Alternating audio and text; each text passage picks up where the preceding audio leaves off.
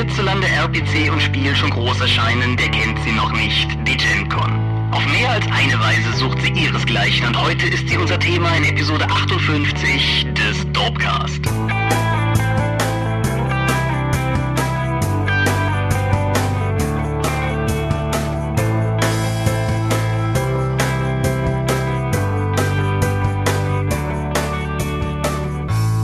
Hi und herzlich willkommen zur 58. Episode des Dorpcasts.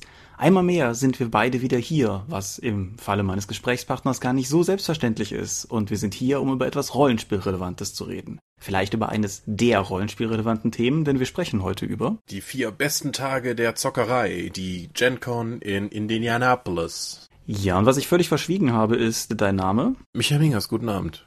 Genau, und ich bin Thomas Michalski. Hoi. So, alles ein bisschen Kraut und Rüben heute, aber das wird sich vermutlich durch die ganze Folge durchziehen. Ja, denn während wir das hier aufnehmen, bin ich erst seit ein paar Stunden aus dem Flug, aus dem Flieger zurück aus Amerika und werde ganz, ganz, ganz frisch und noch weitestgehend unreflektiert meine Eindrücke von der GenCon berichten können. Genau, wir sind vermutlich beide gespannt, wie diese Folge wird. Wir wollen auch noch ein kleines technisches Schmankerl im Laufe der Folge ausprobieren. Wenn ihr nichts mehr davon hört, dann hat es vermutlich nicht geklappt und wir haben es rausgeschnitten. Uli, uli. Bevor wir zur GenCon kommen und bevor wir zur Medienschau vor der GenCon kommen, kurz zwei Dinge in mehr oder weniger eigener Sache. Zum einen, ich wollte das mal einmal in der Folge sagen, nachdem ich das jetzt mehrfach in Kommentaren geschrieben habe.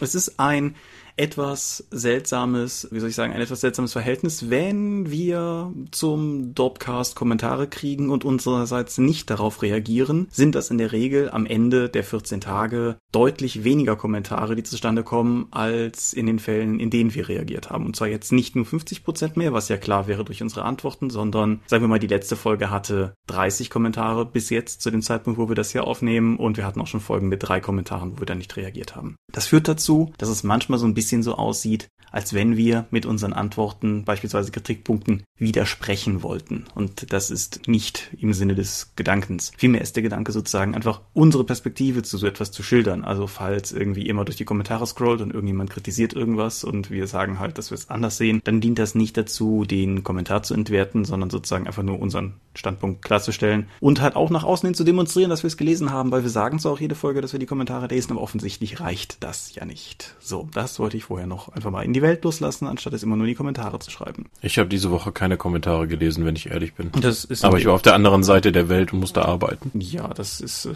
denke ich, dann nachvollziehbar.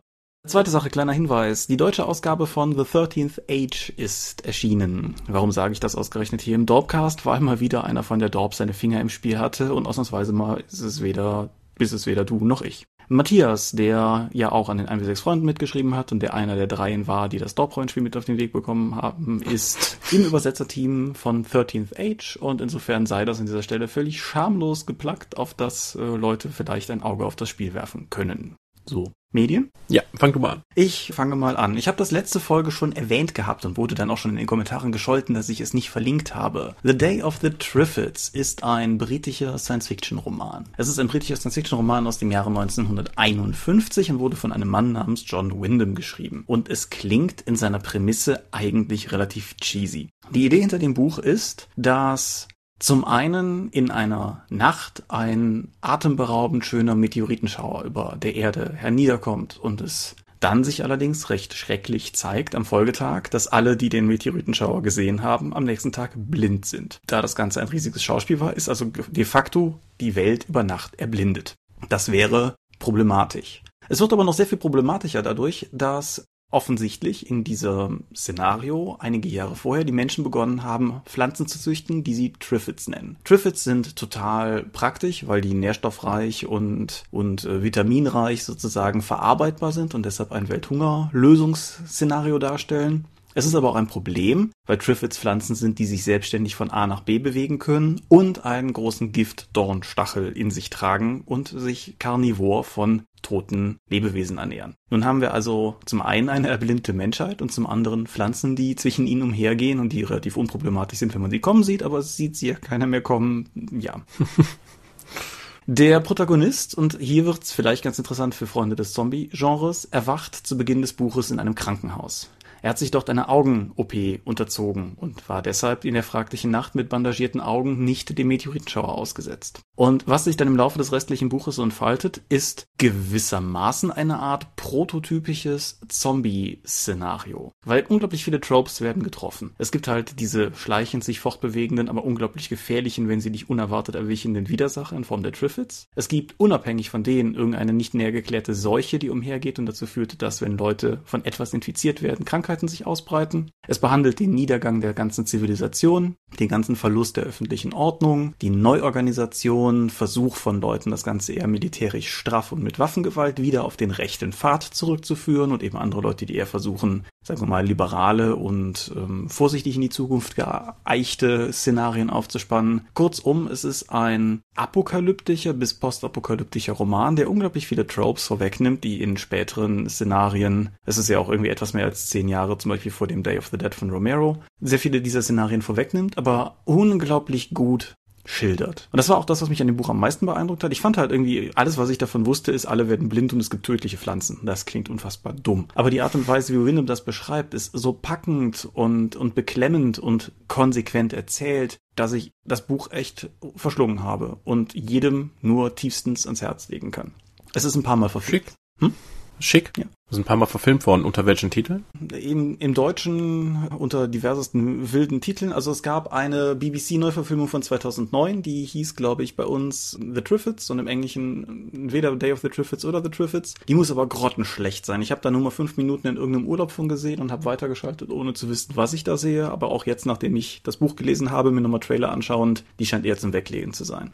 Es gibt eine Kinofassung von 1962, die, so wie ich das verstanden habe, relativ werkgetreu ist, aber halt von 1962, als Filme noch etwas anders waren, als es heute war. Und es gibt wohl noch eine Fernsehserie von 1981, über die ich aber nichts weiter herausgefunden habe.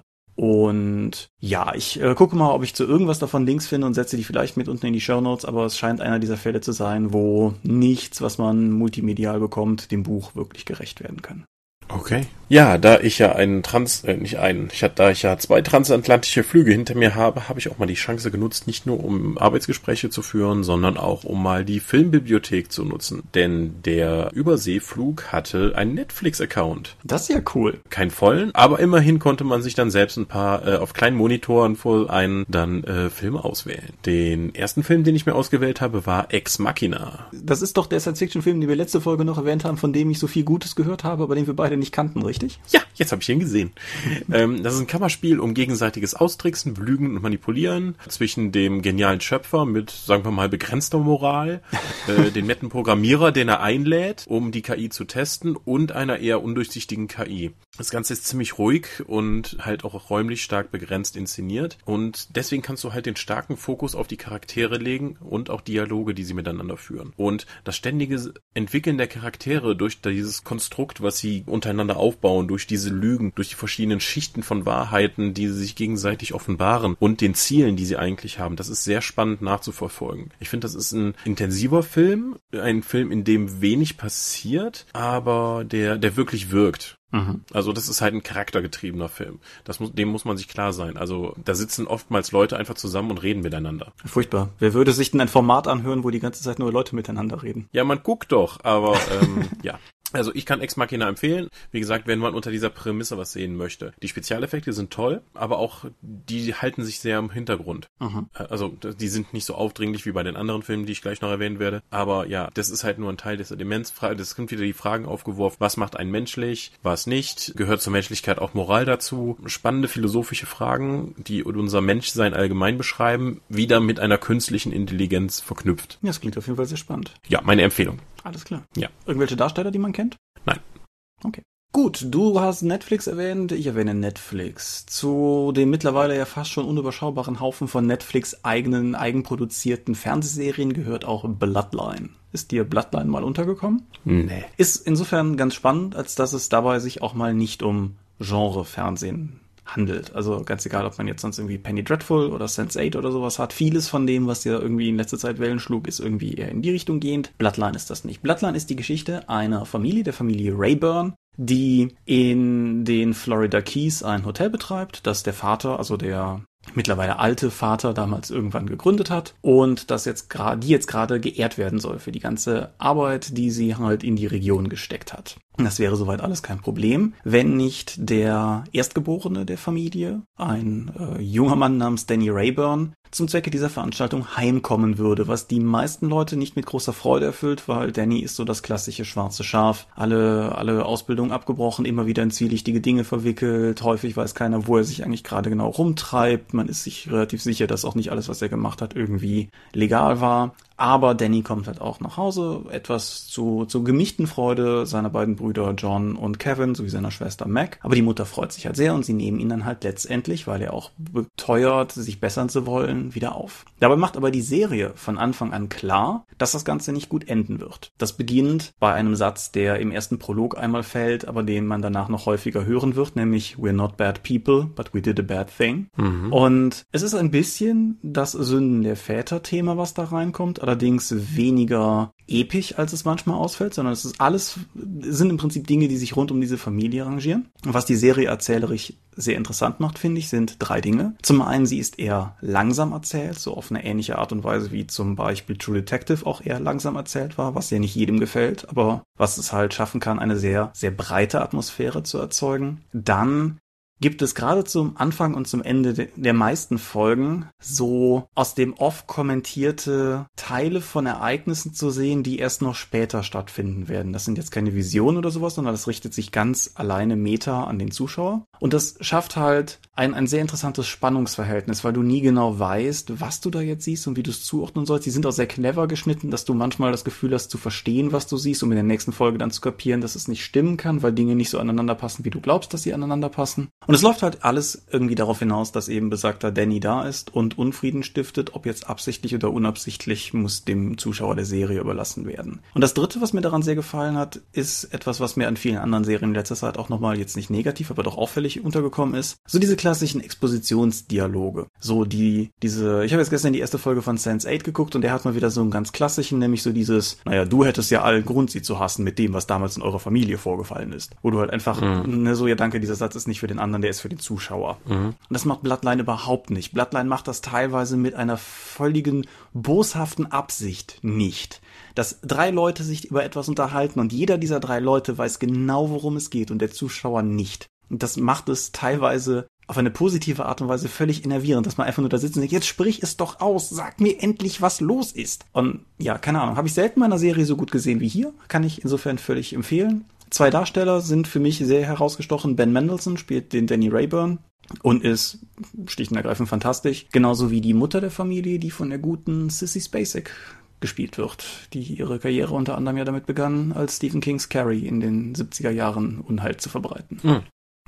Ja, 13 Episoden, eine Staffel, eine zweite Staffel ist angekündigt, wobei mit dem relativ drastischen Ende der Serie ich auf jeden Fall darauf gespannt bin, wie diese zweite Staffel funktionieren wird. Dicke Empfehlung. Okay, ich bleibe im Science-Fiction-Thema. Ich habe noch Chappie geschaut. Ah. Den äh, inzwischen, glaube ich, dritten von Neil Blumkamp. Was wäre nach District 9 und Elysium? Stimmt, Elysium ist ja auch von ihm. Ja, dann ist es der dritte. Genau. Elysium habe ich inzwischen auch gesehen, deswegen kann ich jetzt mal einen Rundumschlag wagen. Chappie, darum geht's, äh, dass ein Polizeiroboter sich äh, dank seines Programmierers ein eigenes Bewusstsein entwickelt und sich seiner gewahr wird. Das Problem daran ist allerdings, dass er sich zu diesem Zeitpunkt in einer in der Gewalt einer Art einer Art Gruppe von Shadowrunnern befindet, die ihn für einen Überfall geklaut haben, weil sie wollen selbst so einen coolen Roboter haben, der so geile Sachen machen kann. Mhm. Ja, und dann gibt's noch Hugh Jackman, der möchte ebenfalls einen Polizeiroboter entwickeln, hat aber irgendwie eine totale Kriegsmaschine gebaut und wundert sich die ganze Zeit, warum die Polizei das Ding nicht haben möchte. Mir völlig unverständlich, denn was soll eine Polizei denn bitte nicht mit einem zweibeinigen, gepanzerten Minigun bewaffneten Kampfläufer mit Streuraketen ausrichten? Das verstehe ich auch nicht. Gut, es ist Südafrika, aber vielleicht ist das da so. Die Designs sind wieder sehr, sehr, sehr cool. Gerade auch die, die, der, gerade die Charaktere der Bande finde ich total toll. Ninja als der Papa von Chappie, der mit einer goldenen AK-47 und äh, jede Menge Tattoos dann rumläuft und eigentlich eher so wirkt wie einer von den New Kids aus dieser holländischen Trash-Serie. Ach, gute Güte, ja. Ja. Die hat mich Achim neulich gezwungen zu gucken. Ja, ich warte, ich habe die ganze Zeit darauf gewartet, dass der Typ irgendwann nochmal Junge sagt, ähm, um das eben nochmal weiter aufzubauen. Die Charaktere finde ich ganz spannend in dieser Gruppe, auch wenn ich sagen muss, dass die Dame der Gruppe irgendwie irritierend schnell eine Beziehung zu diesem kindlichen Roboter Charaktere aufbaut. Denn als Chevy sein Bewusstsein erlangt, ist er nicht direkt mit allem Wissen gesegnet, sondern ist eher auf dem Niveau eines Kindes, muss dann nach und nach die Welt um sich herum erst äh, entdecken. Was natürlich ein bisschen problematisch ist, weil du eben diese Gangster um dich herum hast, die ihm dann entsprechend den Gangster-Sprech und so weiter auch beibringen. Insgesamt ist es eigentlich nur eine Nacherzählung von Nummer 5 lebt, nur mit mehr Knarren. Mhm. Also ich finde ihn durchaus unterhaltsam, aber ich glaube, er wird seinem ganzen Potenzial nicht gerecht. Ja, ich habe Elysium nicht gesehen und ich muss sagen, District 9 hat mich unglaublich zwiegespalten zurückgelassen. Mhm. Insofern, wie, wie würdest du denn sagen, hat der Film zumindest eine, eine saubere von Anfang bis Ende erzählte Geschichte? An sich schon. Also bei Neil Blumenkamp habe ich ja immer ein bisschen das Problem jetzt in den drei Filmen, die es gibt. So, ich fange mit einer total tollen sozialkritischen Geschichte an, äh, äh, entwerfe eine total tolle Welt und am Ende fällt mir nichts Besseres ein, als dass zwei Typen aufeinander schießen. Hm, ja, genau, darauf wollte ich hinaus, ja. Chappie hat ein ähnliches Problem, aber der, äh, das, dieser Konflikt ist nicht so in den, in den Mittelpunkt gesetzt wie bei vielen anderen, äh, also was heißt bei vielen anderen, bei den anderen beiden Filmen.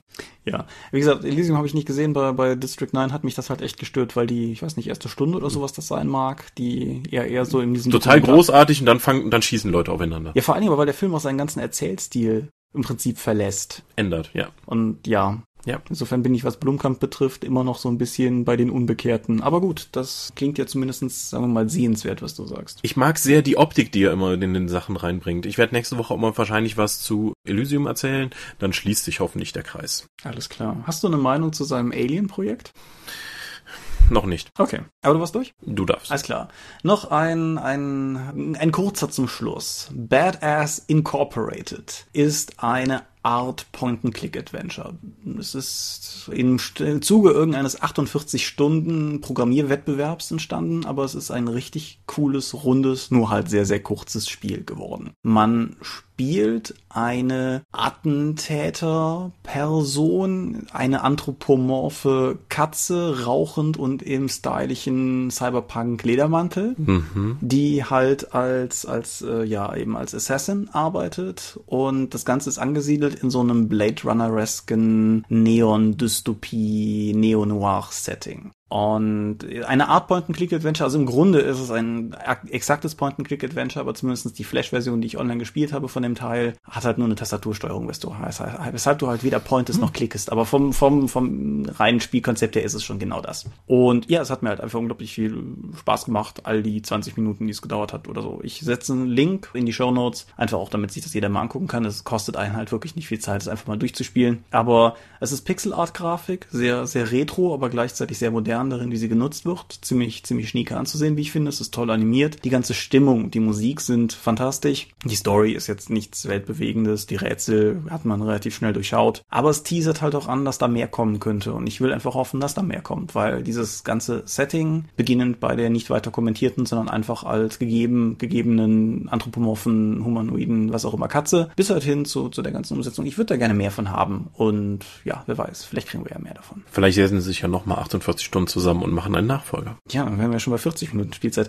Nee, also es, äh, es, es klingt tatsächlich eher so, als hätte sie ihnen selber auch ganz gut gefallen und sie würden da jetzt was Ordentliches draus weiterentwickeln, nachdem sie sozusagen einmal das Grundfundament haben. Aber ich muss auch zugeben, ich habe das jetzt nicht wie die Hölle recherchiert. Das ist halt das, was mir die offizielle Webseite soweit verraten hat. Hölle, Hölle, Hölle. Okay, dann schließe ich meinen, ich gucke im Flugzeug mal Filme, Rundgang und es ist immer noch Science Fiction, Jupiter Ascending. Mhm. Gut, das, ich muss sagen, ein großes Problem mit diesem Film ist einfach, ich hatte den auf einem kleinen Monitor vor mir und das ist, glaube ich, ein Film, den braucht, der braucht auf jeden Fall die Leinwand. Ja.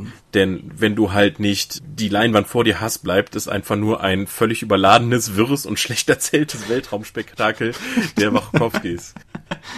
das aber immer noch blendend aussieht. Die Designs und die, die, die Kostüme, die, die, die Rassen, die sie dafür erschaffen haben, das sieht alles wunderbar aus und erinnert stilistisch enorm an Dune. Allerdings passiert, ist das erzählerisch einfach so miserabel, dass dann irgendwann, du musst halt den Kumpel von dem Polizeitypen finden und die Tochter kommt ins Bild und sagt dann, okay, ich gehe noch Essen holen und dann kommt die nie wieder vor. Später verrät der Kumpel ihn dann, weil seine Tochter ist krank, weil die hat auch mal gehustet und dann kommt die nicht mehr vor. Also die, die, die die wird einmal nur ins Bild gereicht, so hier, ich bin der Plot-Device und dann wieder weggenommen. Die einleitende Erzählung, die, die ersten Charaktere, die du wirklich triffst, um auch den Protagonisten zu treffen, die erstmal erklären, wer das überhaupt ist, die werden am Anfang etabliert, entscheiden sich im ersten, am Ende des ersten Drittels um und kommen dann auch nicht mehr vor.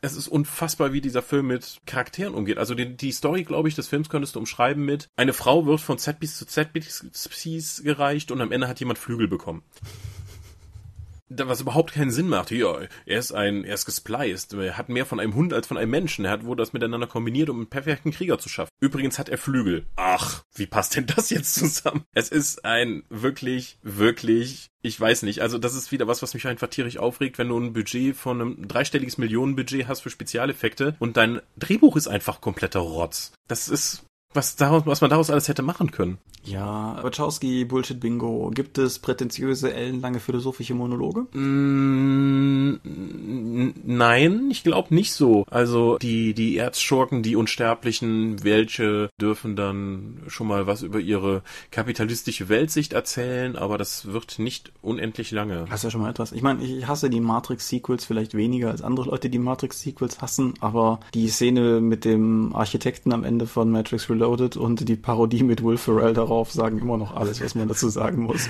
Ja. Vis-à-vis. -vis. Concordantly, ja. Obskure Transgender-Botschaften? Äh, wäre mir auch nicht untergekommen. Spannend. Vielleicht, ich, ich habe aber auch nicht drauf geachtet. Wie gesagt, ich habe gestern Sense8 die erste Folge geguckt und kann beide schon abhaken. Deshalb. Was ist Saints 8? Saints 8 ist eine Netflix-Serie und die ist halt auch von den beiden und äh, Straczynski mhm. auf den Weg gebracht worden. Und deshalb bin ich halt Aha. durchaus neugierig, weil JMS kann ja durchaus Fernsehen, wie wir wissen. Mhm. Aber ja, was ich total spannend finde bei Sense8, ich weiß nicht, ob Jupiter das auch macht, steht halt, dann kommt dann irgendwann der Directed by Tag und da steht dann da tatsächlich auf dem Bildschirm Directed by The Wachowskis. Ja. ja wir haben das stand am Ende auch. Das sind nicht mehr die Brothers, sind es halt nicht mehr. Ja, das, ist, das ist natürlich auch richtig. Nein, aber ich finde es halt einfach spannend, dass sie nicht mehr mehr Vornamen oder sowas haben, sondern es ist halt einfach nur noch so ein Markending. Es ist, also, ja. Aber um auf die Sache zurückzukommen, Leinwand ist ja jetzt abgefahren, der Zug. Würdest du sagen, das ist ein Film, der sich, sagen wir mal, auf dem Fernseher zu Hause lohnen könnte? Oder macht das da auch nicht mehr den Bratenfett? Also wenn du, wenn, wenn dich die ganze optische, wenn, von dem optischen Zeug kannst du dich wegblasen lassen. Das, das, der macht Spaß. Also man kann ihn gucken, ohne die ganze Zeit zu sagen zu müssen, sag mal, wie, wie, für, wie blöd haltet ihr mich? Das wird passieren, aber dann lenkt dich wieder irgendwas ab, was einfach fantastisch aussieht.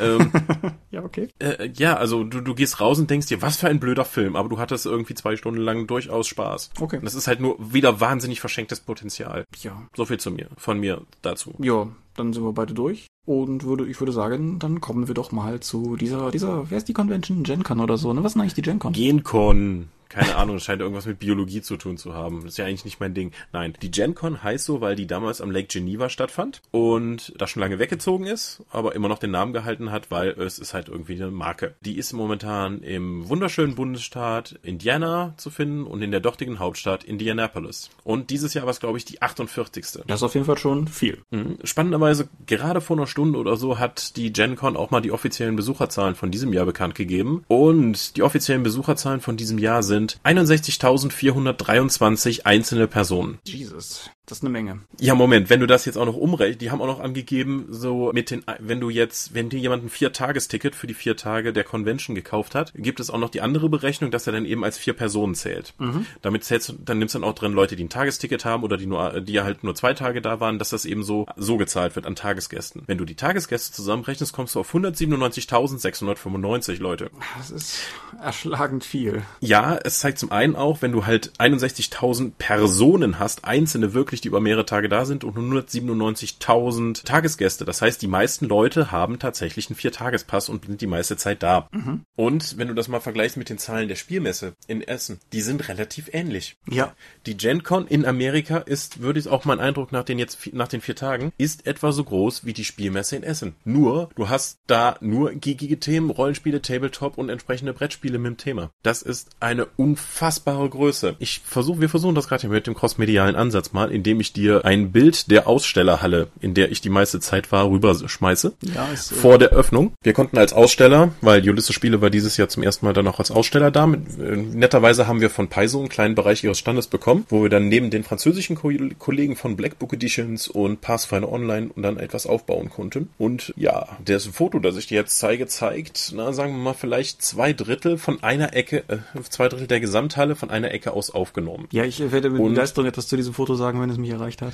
Ja, gucken wir mal, wie das heute mit dem Internet funktioniert hier im Taunus. Auf jeden Fall, wenn du jetzt auf die Spielmesse gehst, das sind ja nur noch effektiv zwei große Hallen. Mhm. Und die Ausstellerhalle auf der GenCon ist etwa so groß wie eine dieser Hallen. Das ist hart, ja. Und da sind halt nur Rollenspieler. Und das ist wirklich unfassbar, was es da an Kram gibt. Ich war jetzt vor Freitag, Samstag, ich war zweieinhalb Tage da oder so und ich habe nicht alles von der Ausstellerhalle sehen können. Also selbst mit den ganzen Terminen, wo ich immer durch das Ding durchlaufen musste, glaube ich nicht, dass ich jede, jeden Stand tatsächlich einmal gesehen habe. Zum Beispiel den Stand von Pin Pinnacle Entertainment von Savage Worlds und so etwas. Der ist mir nicht untergekommen. Den habe ich erst später auf Fotos gesehen.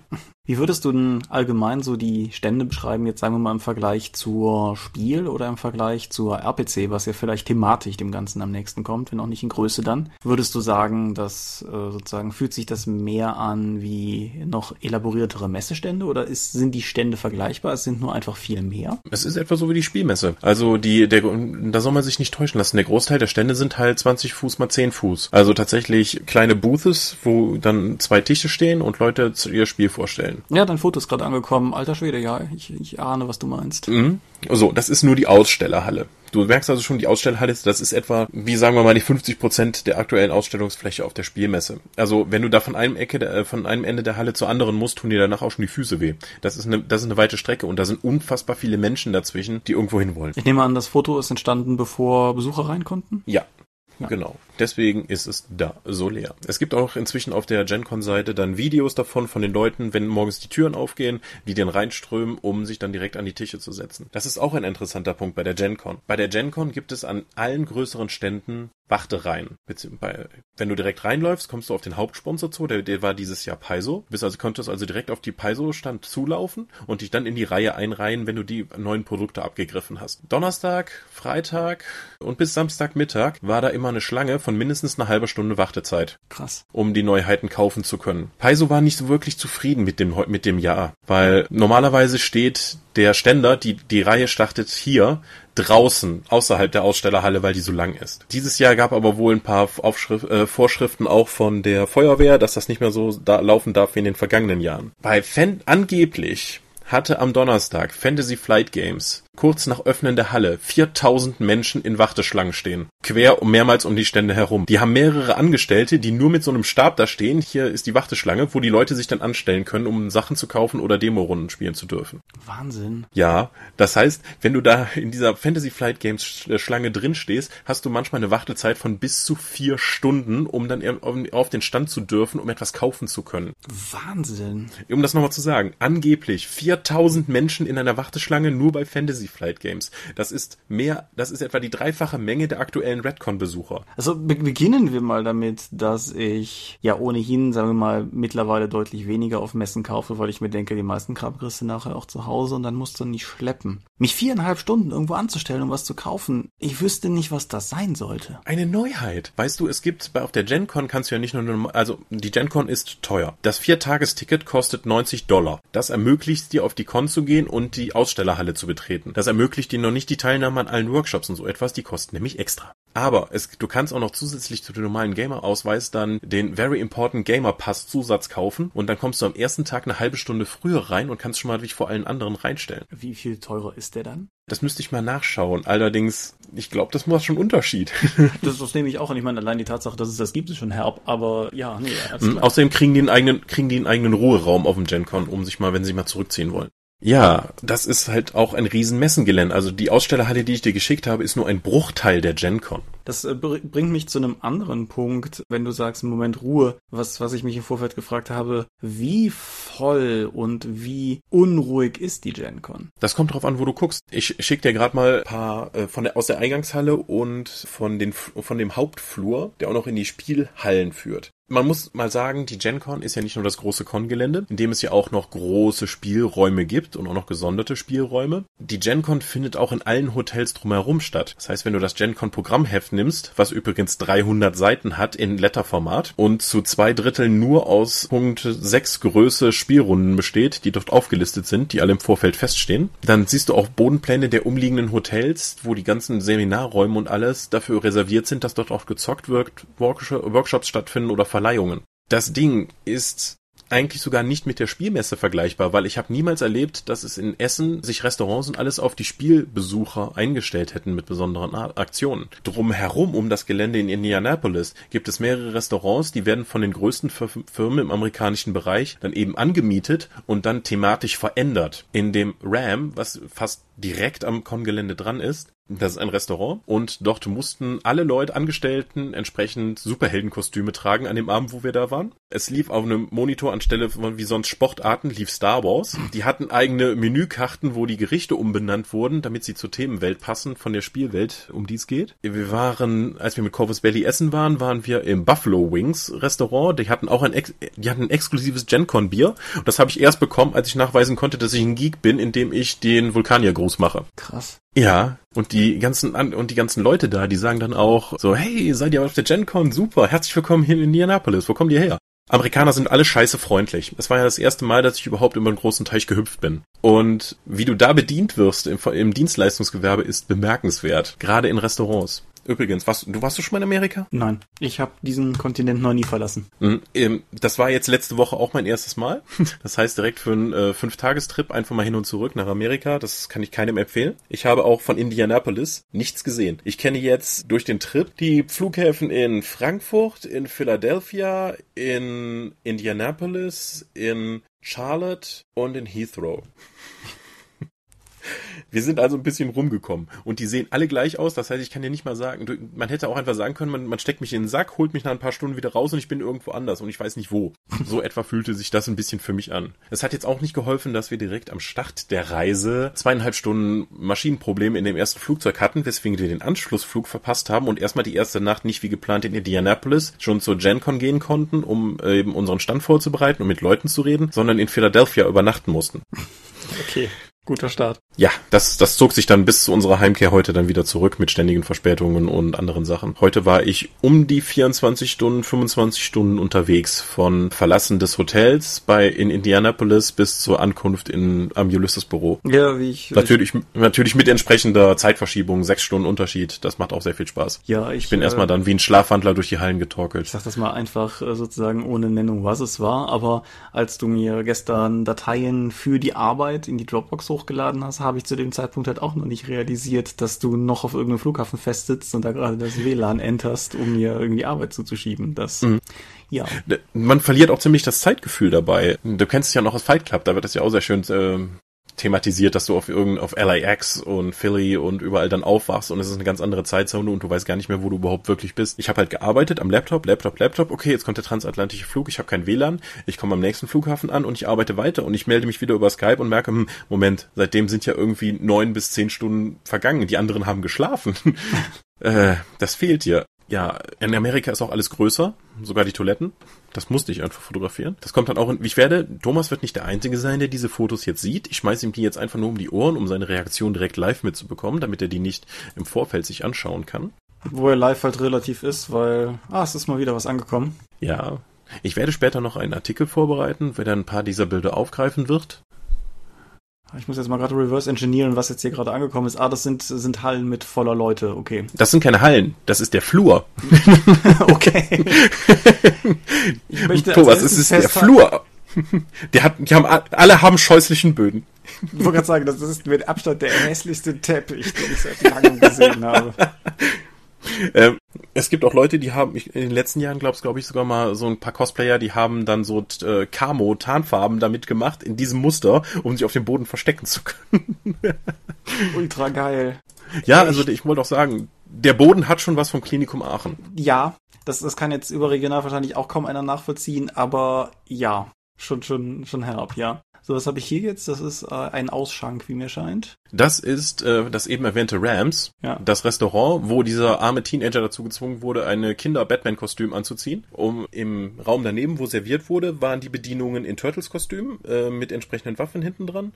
Was du hier gerade siehst, ähm, ist der Verkauf von Merchandise vom Privateer Press nur zum GenCon. Es gibt also entsprechende T-Shirts und gebrandetes Bier von Privateer Press und Krüge dazu, die gibt es nur auf dem GenCon, nur innerhalb von vier Tagen und über deren Online-Store während dieser Zeit und dann sind die durch.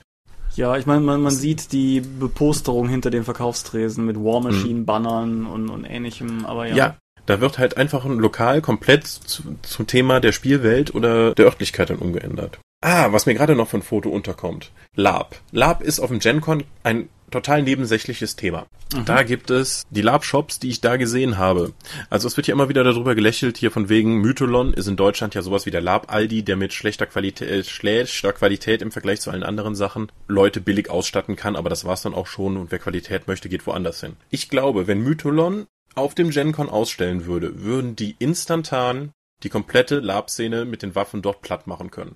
Qualitativ. Ja, dass das amerikanisches und deutsches Lab im Prinzip ganz anders funktionieren, haben wir hier, meine ich, ja auch schon mal irgendwann gestreift, als ich das Sachbuch besprochen habe. Das heißt, lass mich kurz hinter mich gucken. Aber ich habe keine Brille an. Leaving Urbania meine ich. Ich setze auf jeden Fall einen Link nochmal drunter. Ja. Wo, wo halt einfach klar wird, dass amerikanisches LARP halt auch, keine Ahnung, also zumindest, hm, wir hatten das bei der LARP-Episode ja schon mal gestreift. Amerikanisches LARP funktioniert auf jeden Fall sehr anders als die LARP-Szenen in Deutschland oder Europa, die ich kenne.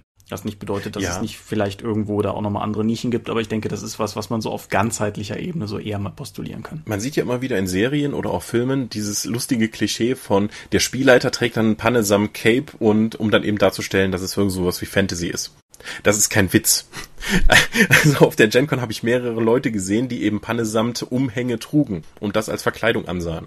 Ja. Also wenn du, sagen wir mal, wenn ihr mit eurer Tanzgruppe, mit euren historischen Tanzkostümen auf der GenCon auflaufen würdet, würden euch ständig Leute anhalten und Fotos machen wollen, weil ihr so fantastisch gekleidet seid. Ihr stecht damit völlig aus der Masse raus. Und jetzt Ja. stell dir mal vor, ihr, ihr kommt da mit den richtigen Labkostümen hin. Ja, äh, historische Tanzkostüme ist immer so relativ, wenn, wenn Gerard gefragt wird, aus welcher Epoche seine Klamotte kommt, dann sagt er immer 21st Century Fantasy.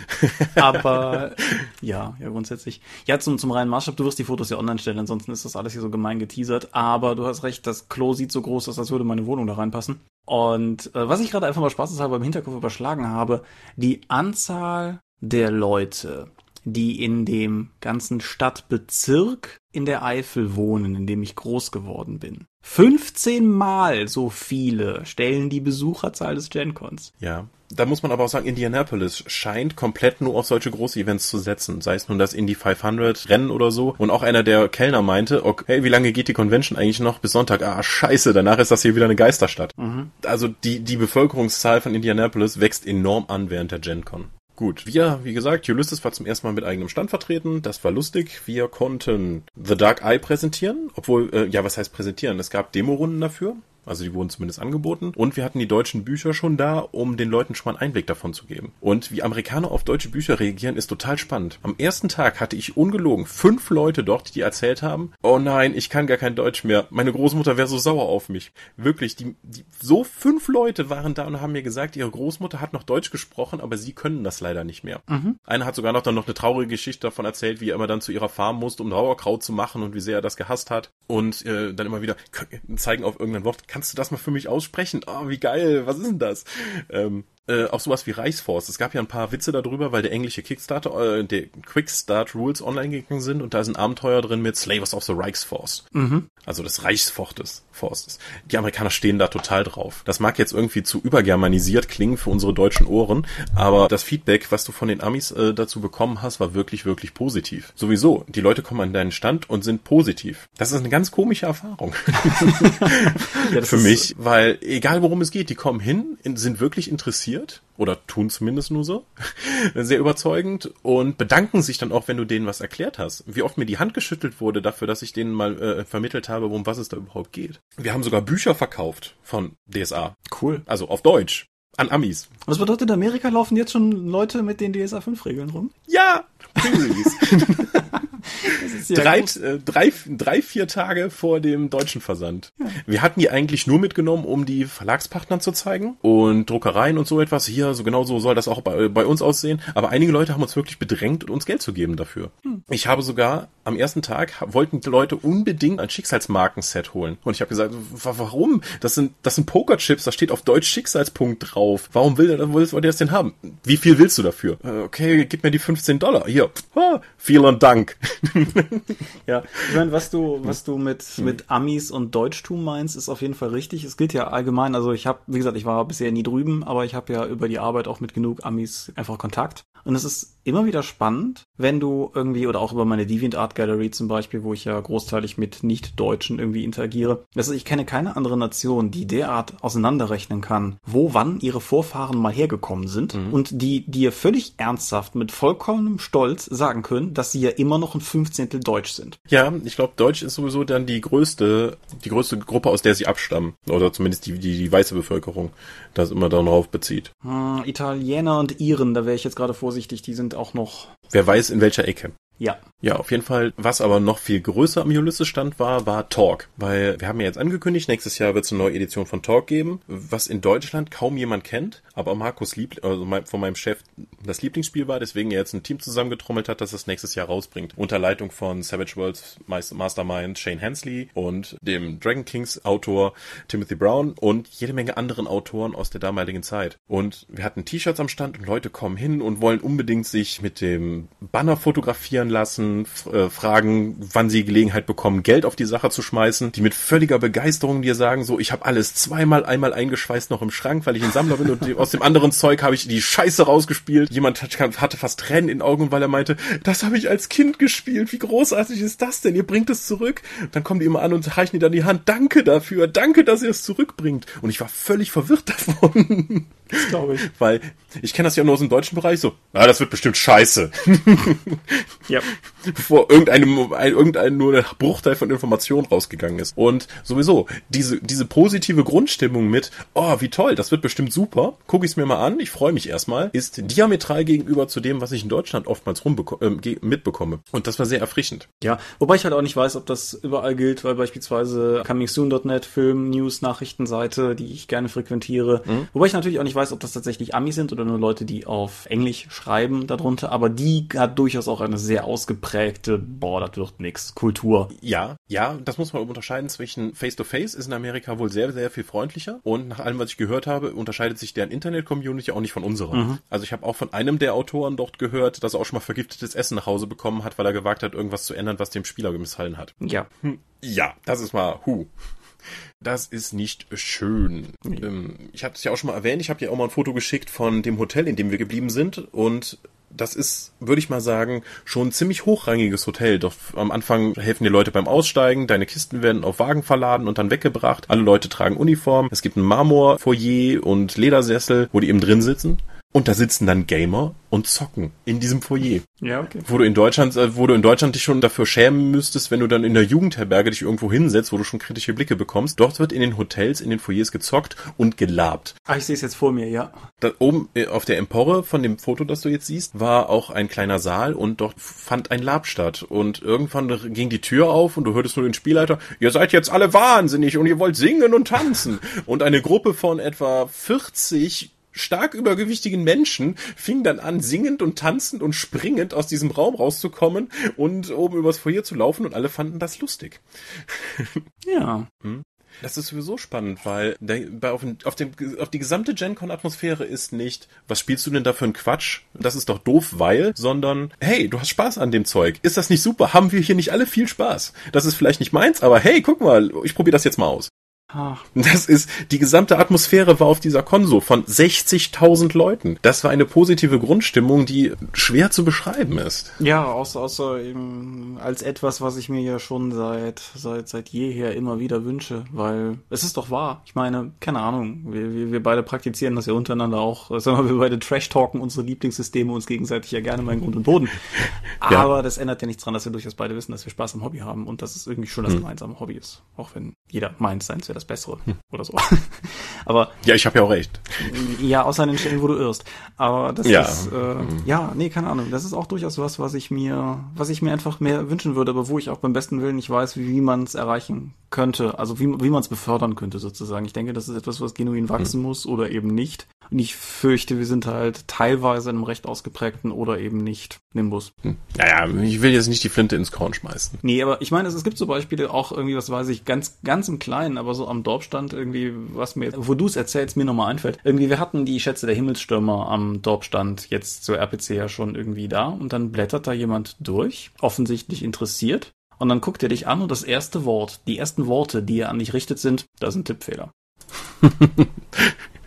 Ja, es gibt ja diese, dieses Vorurteil, dass Deutsche nur ins Ausland fahren, um zu schauen, ob der Reiseführerort tatsächlich korrekt ist. Und ich glaube mal, diese Grundmentalität hilft uns auch nicht dabei, zusammenzukommen und einfach beim Spielen Spaß zu haben. Obwohl das ja seltsam ist, weil wir eine der größten Brettspielkulturen überhaupt weltweit haben. Ja, du weißt wahrscheinlich auch nicht, wir kommen voll vom Thema ab, du weißt wahrscheinlich auch nicht, wie das ist mit kooperativen Brettspielen in Deutschland im Vergleich zum Ausland, oder? Kann ich dir jetzt nicht sagen, nein. Weil ich persönlich halt beispielsweise auch durchaus li viel lieber kooperative Brettspiele spiele, weil ich lieber mit Freunden gegen das Brettspielsystem agiere, als dass ich versuche, irgendwie der Beste unter uns zu sein. Und damit ja. bin ich ja auch eher eine Minderheit. Zumindest so in meinem spielenden Freundeskreis, glaube ich. Wie zum Beispiel mit dem kommenden Aventuria-Kartenspiel, was wir auch auf Englisch am Stand hatten. Gibt's ja zwei, gibt's ja tatsächlich zwei Spielmodi. Du kannst, gibt erst einmal den Duellmodus, wo du dein Deck mit deinem Helden zusammenstellst und dann gegen ein anderes Deck antrittst und die, und dann sich gegenseitig vermöppeln. Also das DSA-Kartenspiel jetzt, äh, oder eben es gibt den kooperativen Abenteuermodus. Ja. Dann vermöppelst du halt Orks und andere Gestalten. So, was ich dir jetzt aber nochmal geschaut habe im Sinne von fröhliches Zusammenspielen. Das erste Bild zeigt vom Hauptsponsor Paizo, die haben oben den großen Ballsaal vom ähm, Con-Gelände gemietet, um doch an, ich habe keine Ahnung wie vielen Tischen, Pathfinder Society Szenarios zu spielen. Das ist ein Ballsaal. Dieser Ballsaal ist von einer Ecke bis in die nächste gefüllt mit Spielrunden, mit Tischen, wo jeweils sechs Leute und ein Spielleiter dran zocken. Wahnsinn. Siehst du das Foto? Ja, ja ich sehe das Foto gerade vor mir. Das ist. Das, das, ich, es ist nicht möglich, in diesem Raum so zu fotografieren, dass du alle drauf bekommst da stehen, du siehst an jedem Tisch ein Spielleiter, das ist ein Freiwilliger. Die Freiwilligen bekommen dafür ein T-Shirt, die Übernachtung im Hotel, was durchaus eine relevante Summe ist, mhm. und den Eintritt für die Con. Okay, was aber ja auch eine relevante Summe ist, wie wir eben festgehalten haben, aber ja trotzdem. Ja, und gegebenenfalls, ja, haha, wenn du acht Runden leitest auf, an vier Tagen. Wow. Nicht, du kommst mal vorbei für so und ich leite mal hier vier Stunden und dann ist das gut. Nee, nee. Und die meisten machen, die, das sind Freiwillige, die machen das. Die, die, die prügeln sich um die Slots, die, um die es geht, je nach jedem, dass sie mehr leisten dürfen. Hier auf diesem Foto, was du siehst mit dem großen Ding, das ist das Organized Play. Und da gab es auch immer wieder Spielleiter, die standen halt nur auf Stühlen und haben Ergebnisse weitergegeben und signalisiert an andere Leute im Raum, damit das organisiert werden kann. Ich möchte außerdem festhalten, der Teppich ist noch geiler als der letzte. Das nächste Bild zeigt mal eine der großen, sagen wir mal, Flugzeughanker großen Hallen, in denen Leute auch zum Spielen zusammenkommen. Deutlich weniger gemütlich, aber ja, okay. Deutlich weniger gemütlich, ja. Was du auf dem Foto siehst, ist von D&T 5. Die Wizard of the Coast hatte keinen eigenen Stand, aber sie haben immerhin auch ein großes Organized Play gemacht, wo du auch zu ihrem aktuellen Thema dann zusammenkommen konntest und für deine Fraktion dann Sieg erringen kannst in dem kooperativen Spiel, was dann auch die Storyline beeinflusst. Und dort in dieser Halle sitzen tausende von Menschen und zocken. Dort werden Tabletop-Turniere abgehalten. Dort gibt's Rollenspiele. Da waren die interaktiven Mac-Pods, die von Fasa, wo du dann tatsächlich in ein Mac-Cockpit einsteigen kannst, um gegen andere Leute dann zu zocken. Da waren Kartenspiele, da war ein riesen Magic-Turnier. Und alle sitzen zusammen in einer Halle und haben Spaß am Hobby. Und was, das eine Foto, das du hier siehst, das ist ein Drittel von der einen Halle. Und dann gibt's nochmal so eine Halle. Und nochmal zu sagen, das sind nicht alle Spieler. Es gibt noch viele kleine Räume und Workshop-Räume und sonstiges, wo auch noch Leute zum Zocken zusammenkommen. Es gab einen kompletten Flur, wo nichts anderes gespielt wurde als Werwolf. Ja. Also das, äh, wie heißt es? Werwölfe von Düsterwald. Die Werwölfe von Düsterwald im Deutschen, ja. Da gab es dann simultan in diesem Gang irgendwie sechs bis acht Runden mit bis zu 20 Spielern, die nur das gespielt haben. Ich muss auch ehrlich sagen, ich bin, also ich würde jetzt gerne meinen meinen Eindruck dahingehend für diejenigen, die das hier nur hören und und nicht irgendwie, also weiß ich nicht, pendelnde iTunes-Konsumenten, was auch immer, die die Bilder dazu halt nicht aufrufen können. Aber es ist alles, was ich sagen könnte, würde übertrieben klingen, weil keine Ahnung, wie groß ist denn die Halle? Das hat von den Verhältnissen her kommt das doch durchaus je nachdem durchaus an eine deutsche Messehalle ran, oder? Ja, das sind Messehallen. Ja. Also das ist eine komplette Messehalle, wo, wo jemand Tische reingestellt hat, damit Leute da zocken Und können. Und zwar wirklich Seite an Seite, ne? Also keine Ahnung, wenn an zwei Tischen beide gleichzeitig zurückrutschen, rempeln die gegeneinander. Ja. Irre. Sagen wir mal so, der Paizo-Ballsaal beinhaltet, äh, haut vermutlich an den vier Tagen mehr Rollenspiel, also nur der Ballsaal mit der Pathfinder Society, haut vermutlich mehr Spielrunden raus, als auf den drei größten Rollenspiel-Convention ins Deutschland im Jahr gespielt werden. Mhm. Und das sind einfach Zahlen, du stehst davor und denkst dir, hm, die machen das schon auf einem anderen Niveau als wir. Ich meine, sie haben natürlich ein paar Vorteile, beispielsweise, dass sie ein riesiger, fetter Kontinent sind, wo alle die gleiche Sprache sprechen. Naja, Englisch ist die vorherrschende Sprache, sagen wir es mal so. Ja, aber es ist halt einfach, wenn ich mich hier in mein Auto setze, kann ich innerhalb von 15 Minuten in drei verschiedenen Sprachregionen sein, die nicht Deutsch sprechen, von meiner Wohnung aus. Absolut. Und das, absolut. Das macht halt schon einen Unterschied. Ja. Aber trotzdem ist es Wahnsinn. Also das ändert nichts daran. Aber gut, wir, wir sprechen die ganze Zeit über Superlativen in, in äh, personeller Menge oder sowas. Hast du von Nicht-Ulysses Neuerscheinungen oder Ankündigungen irgendwas mitbekommen? Nur ein bisschen. Also es war nicht unbedingt eine GenCon, wo Leute jetzt das große Feuerwerk losgefeuert haben. Was nur klein war, was ich auch nur tatsächlich nur am Stand von Onyx Pass Publishing mitbekommen habe, durch ihr Programmheft, ist, dass sie das von mir sehr geschätzte ehemalige D20-Setting Setting der Scarred Lands wiederbringen, mhm. was sehr, sehr spannend ist aus meiner Sicht. Es gibt, die haben die vierte Edition der alten World of Darkness Spiele angekündigt, also jetzt Vampire die Maskerade 4, Werwolf, bla bla bla 4. Mhm. Die neue World of Darkness 2, ja, das dann mit Requiem 2 und Werwolf NWOD Werwolf 2 und so weiter. Ja, das, das ist aber tatsächlich weniger neu. Requiem und Werwolf sind ja sogar schon raus und die, die NWOD 2 ist auf jeden Fall schon relativ lange angekündigt, aber ja. Ja, da sind dann auch die Regeln für die God Machine Chronicle und sowas drin. Genau. Es verwirrt mich ein bisschen, dass sie jetzt sowohl die alte wie auch die neue Spielreihe dann simultan nebeneinander laufen lassen. Ja. Das finde ich sehr, sehr seltsam. Wobei man natürlich der Fairness halber sagen muss, dass ein wenig so wie Earthbound Classic damals auch die V20 und so weiter natürlich als Jubiläums-Sammlerstücke begonnen haben. Mhm. Aber ich weiß nicht, wie viele Splatbooks du rausbringen darfst, bis du in Frage stellen musst, ob du noch ein Sammlerstück bist. So. Mhm. Für uns ist es relativ doof, weil wenn wir jetzt angefangen haben, die Jubiläumsedition von der alten World of Darkness rauszubringen und plötzlich äh, gibt der Lizenzgeber dann bekannt, ach übrigens, ja, vierte Edition steht an. Ja. Mal gucken, was ihr jetzt noch macht. So, ja, so, dann wir stehen da so, was machen wir denn jetzt? Bringen wir jetzt noch die W20 überhaupt raus? Wie lange werden die nur noch brauchen, um die vierte Edition von Werwolf zu veröffentlichen? Man muss natürlich auf der äh, anderen Seite sagen, dass Onyx Path Publishing noch nie schnell waren. Ja, das mag ja jetzt sein, aber dann irgendwie würdest du dich nicht auch veräppelt vorkommen, wenn du jetzt bei einem Crowdfunding zu, zu Werwolf 20 mitmachen würdest und drei Jahre später gäbe es dann die vierte Edition? Klar. Oder würdest du dann einfach nochmal zugreifen? Ähm, beides. aber, also Werwolf jetzt nicht, aber bei Magus beides. Bei Magus, äh, da, müsste das erste ja mal rauskommen.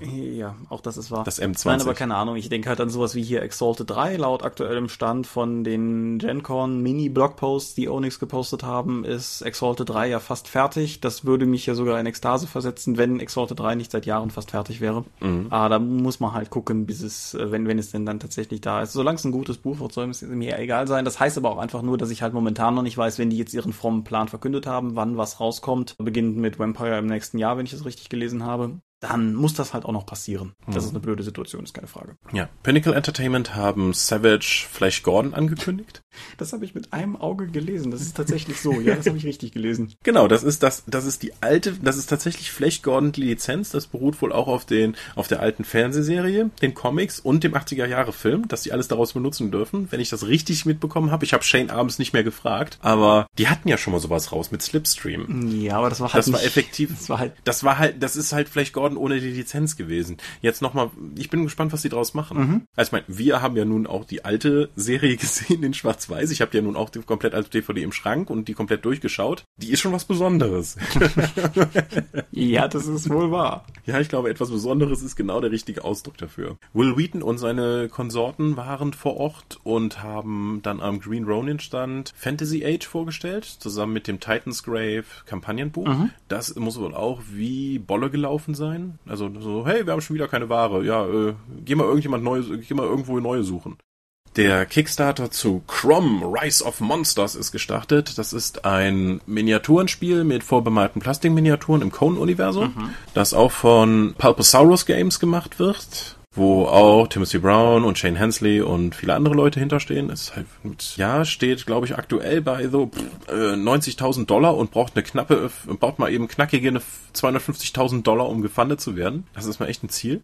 Obwohl die Miniaturen wirklich, wirklich gut aussehen, auch von der Bemalung her. Ich war richtig beeindruckt, als ich da mal am Stand war. Bei Paizo stand alles unter den neuen Occult Adventures. Das wird dann sozusagen die Psi-Regeln für Pathfinder sein, die es bis jetzt nicht gab. Mhm und dazu angeschlossene Produkte, die es gab, plus natürlich jede Menge Goblin-Merchandise, wie es sich gehört. Ich habe bei Indie Press Revolution, als ich für jemand anderen ein Buch äh, ähm, übernommen habe, habe ich mir die Baby Monster Bestiary geholt. Ich glaube, da hatten wir auch schon mal irgendwann drüber gechattet, dass es ein Kickstarter-Projekt war, wo jemand einfach gesagt hat, ich male jetzt hier süße Bilder von Babymonstern wie einem gerade geschlüpften Greif oder einem Beholder-Baby und so etwas und versehe die in einem Buch. Das habe ich mir jetzt tatsächlich mal gekauft. Das ist so niedlich.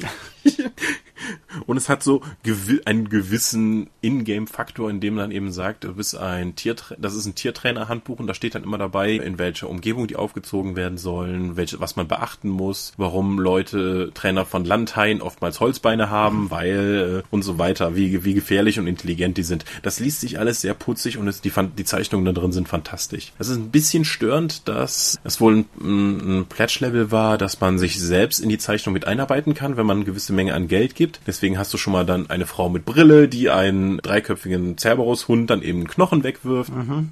Die, die, dass die Ausbilder mit drin sind, macht es manchmal ein bisschen krude, aber so insgesamt ist das, glaube ich, ein total, fand's total tolles Produkt mit seinen knapp 80 Seiten Vollfarbe im Hardcover für 25 Dollar. Bereue ich überhaupt nicht, das mitgenommen zu haben. Aber den großen Knaller gab es tatsächlich nicht. Nee, was ich jetzt noch gelesen habe, ist, es ist mal wieder Numenera Kickstarter in Englischer gestartet, der irgendwie eine Sourcebook-Reihe, glaube ich, irgendwie fanden wird. Oder es gibt einen Kickstarter und unabhängig davon gibt es die Sourcebook-Reihe. Auf jeden Fall sind irgendwie Numenera Into the Night, Into the Deep und Into the Outside vorgestellt worden, wobei Into the Night irgendwie raus zu den Sternen führt, Into the Deep hinab zu, in, in die Seen, in die Meere und Into the Outside dann irgendwie interdimensionalen Kram liefert aber keine Ahnung, da habe ich halt gelesen. Ich muss ganz ehrlich sagen, ich war ein wenig enttäuscht, wenn man irgendwie so mit Hashtag GenCon und Hashtag GenCon 2015 sich durch Twitter wühlt, ist es anders als bei beispielsweise RPC oder sowas, wo ich das immer durchaus recht, recht gewinnbringend fand. Bei GenCon findest du nur Unfug. Okay. Äh, irgendwie halt, war, war halt, wie, du sagst, es sind fast 200.000 Leute da. Wenn irgendwie jeder fünfte von denen ein Selfie von sich postet. Fast 60.000 Leute.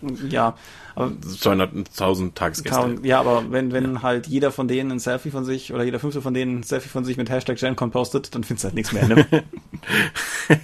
ja. Das stimmt. Das ist eine gewisse Flut. Ich habe bei, wo du gerade Numenera erwähnt hast, ich habe jetzt mal die Box gesehen, die doch vorgestellt wurde von Numenera. Die sieht echt schick aus. Mhm. Am Stand von Soda Pop Managers, Ninja Division, haben sie wieder aktuellen Kram gezeigt mit ihren niedlichen Chibi-Figuren von, ja, so, die wir auch machen, Relic Knight. Oh, es gab für Relic Knight ein paar Cosplayer, die sie am Stand hatten, die bizarr herumgetanzt sind in ihren viel zu knappen Kostümen. naja, das ist, werde ich auch mal in die Fotogalerie mit aufnehmen, allerdings nicht so intensiv kommentieren. Okay. Äh, wir hatten, wir hatten Cthulhu am Stand und er hat sich von Nadine umarmen lassen. Ja, das Foto hatte sie auch bei Facebook gepostet, glaube ich. Ich war das. Und du hast ja. es bei Facebook gepostet, ja gut. Und sowieso, wenn du zum GenCon gehst, solltest du dich, solltest du dir vornehmen, in Schlange zu stehen. Ich habe gerade noch das Foto gefunden, wenn du deine Runde anmelden möchtest oder wenn du dich als Spieler dafür eintragen möchtest. Das sind schon ein paar Lanes. Da stehst du schon eine ganze Weile. Ja, mal gucken, ob es bis Ende der Folge da ist. Ja. Ansonsten habe ich praktisch, wie gesagt, nichts von der Stadt gesehen, außer ein paar Restaurants in direktem Umfeld. Unser Hotel war sozusagen auf der anderen Straßenseite vom Con-Gelände. Nur dazwischen getrennt von einer Partymeile, obwohl Meile viel zu übertrieben ist, weil du bis keine drei Minuten gegangen bist und da warst. Und ich hatte das die Grease Mile genannt, weil da waren jede Menge Fressbuden und LKWs aufgebaut wo du Nahrungsmittel bekommen hast, die ich, bei denen ich vorsichtig wäre.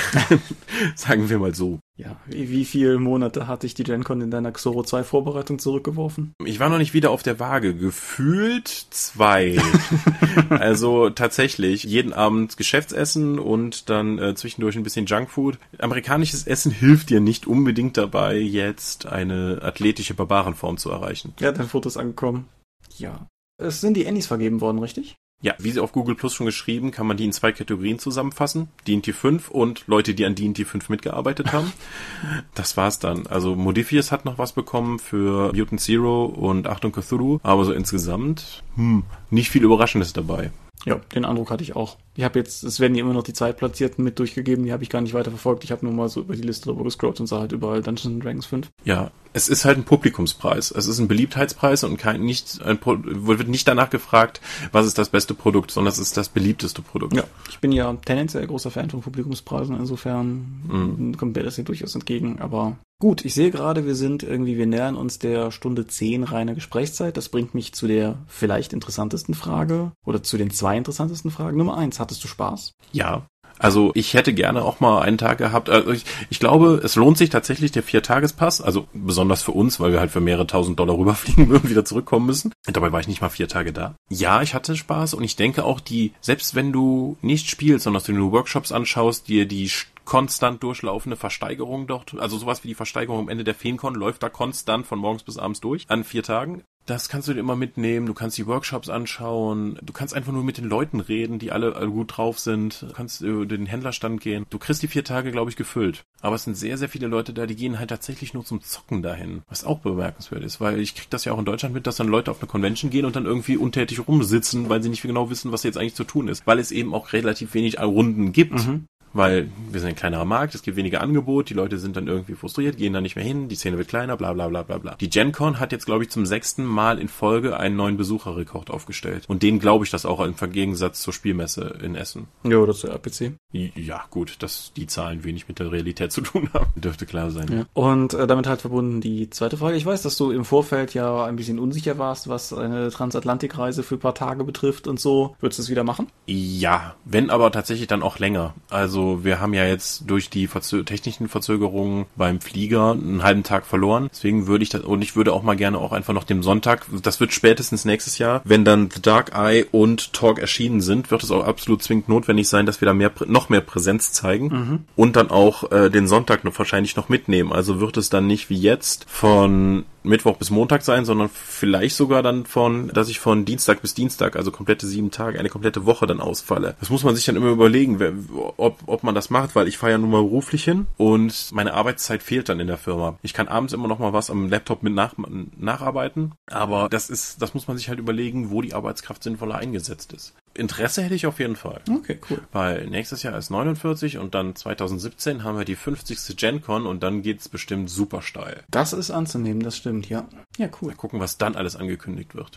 Ja, ich nehme an, bis die Folge erscheint, hier ist es ja noch eine komplette Woche. Wir haben, wie, wer sich das nicht schon zurechtgerechnet hat, wir haben gerade Montagabend, als wir das hier aufzeichnen. Ich nehme also an, dass äh, durchaus auch die eine oder andere Neuigkeit bisher völlig in uns vorbeigeschwommen ist und sich jetzt in, in dem, in der Nachbereitung noch zu uns schwimmen wird oder so. Das kann durchaus sein, weil GenCon ist so groß, es kann durchaus sein, dass mich irgendwas überhaupt nicht erreicht hat. Übrigens, wer auch immer auf die Idee gekommen ist, GenCon und Redcon an zwei aufeinanderfolgenden Wochenenden zu machen, dem sei mal die Meinung gegeigt. Also, dass ich mir vorstelle, dass ich am Freitag dann schon zu unserer Hausmesse rüberfahren kann, an der wir DSA 5 releasen, dann für die Öffentlichkeit. Ja. Was der oh. zweite Grund ist, weshalb wir das Ganze hier so hardcore in dein Jetlag rein aufgezeichnet haben, weil halt mhm. das Wochenende für dich halt auch schon wieder raus ist, um was aufzuzeichnen. Eine geschickte Überleitung, um darauf hinzuweisen, dass nächstes Wochenende, wenn ihr dies hier hört, gerade vorbei. Wir haben das dieses Jahr, ne? Das ist die wievielte Veranstaltung, wo wir das haben? Äh, eigentlich jede. Ja, auf jeden Fall, wenn ihr das hier hört, war gerade die Redcon, war bestimmt toll.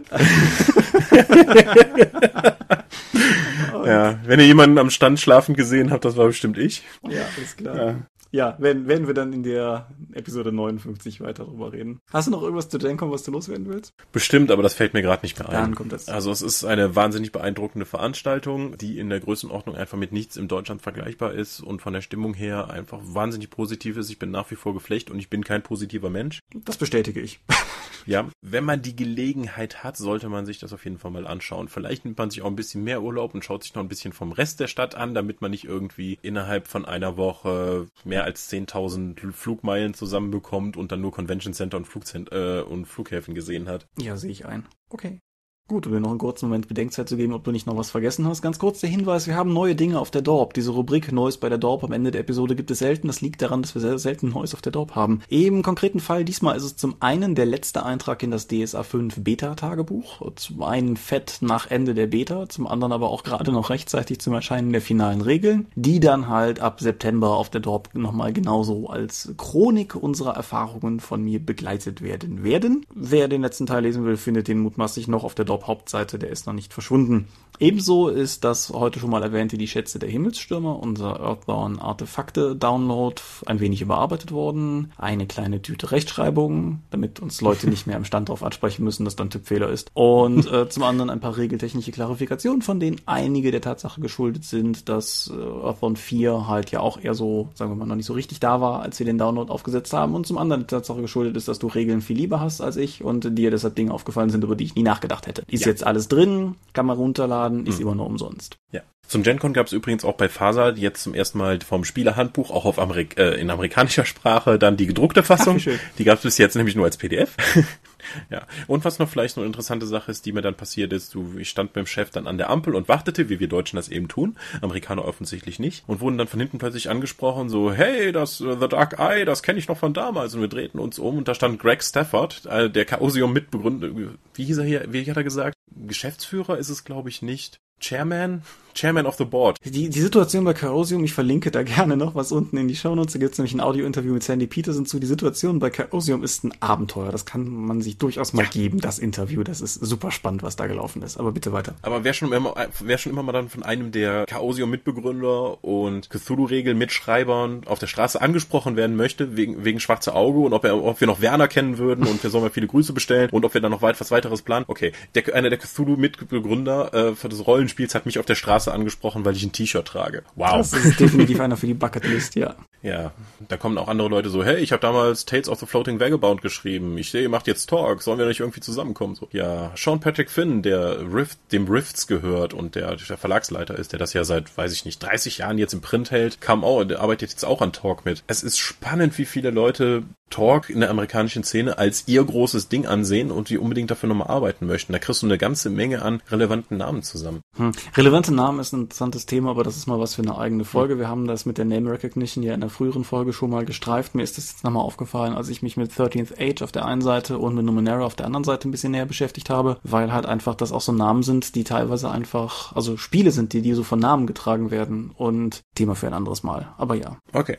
Ja, Thomas, danke für die Gelegenheit, heute Abend noch den Podcast aufzunehmen. Ich werde mich gleich unter die Dusche stürzen und dann direkt äh, ins Bett fallen, um hoffentlich dann morgen nicht wie ein Schlafwandler durch die Firma zu watschen. Du beginnst nun mit dem Sermon. Genau, ich beginne nun mit dem Sermon. Wir sind die Dorp. Unsere Webseite lautet www.die-dorp.de. Ihr könnt uns folgen per RSS-Feed oder via RSP-Blogs. Abonnieren könnt ihr uns via iTunes. Wir haben Accounts bei Facebook und bei Google, plus bei YouTube und bei Twitter. Bei Twitter gibt es die Dorp, das sind aber nicht wir, sondern das ist der Tom. Und es gibt Seelenworte, das bin ich. Seelenworte ist auch der Name meines Blogs. Und wir veranstalten die Drakon. Die findet man unter drakon.condra.de und ist eine kleine sympathische Convention, die wir gemeinsam mit dem Condra e.V. in der Eifel veranstalten. Ja, das war's. Ole, ole. Dann vielen Dank fürs Zuhören. Guckt euch die Fotos an. Wenn ihr Fragen habt, postet sie drunter. Vielleicht kann ich sie beantworten, vermutlich nicht. Wir lesen voneinander. Adios. Adieu, au revoir und ciao, ciao.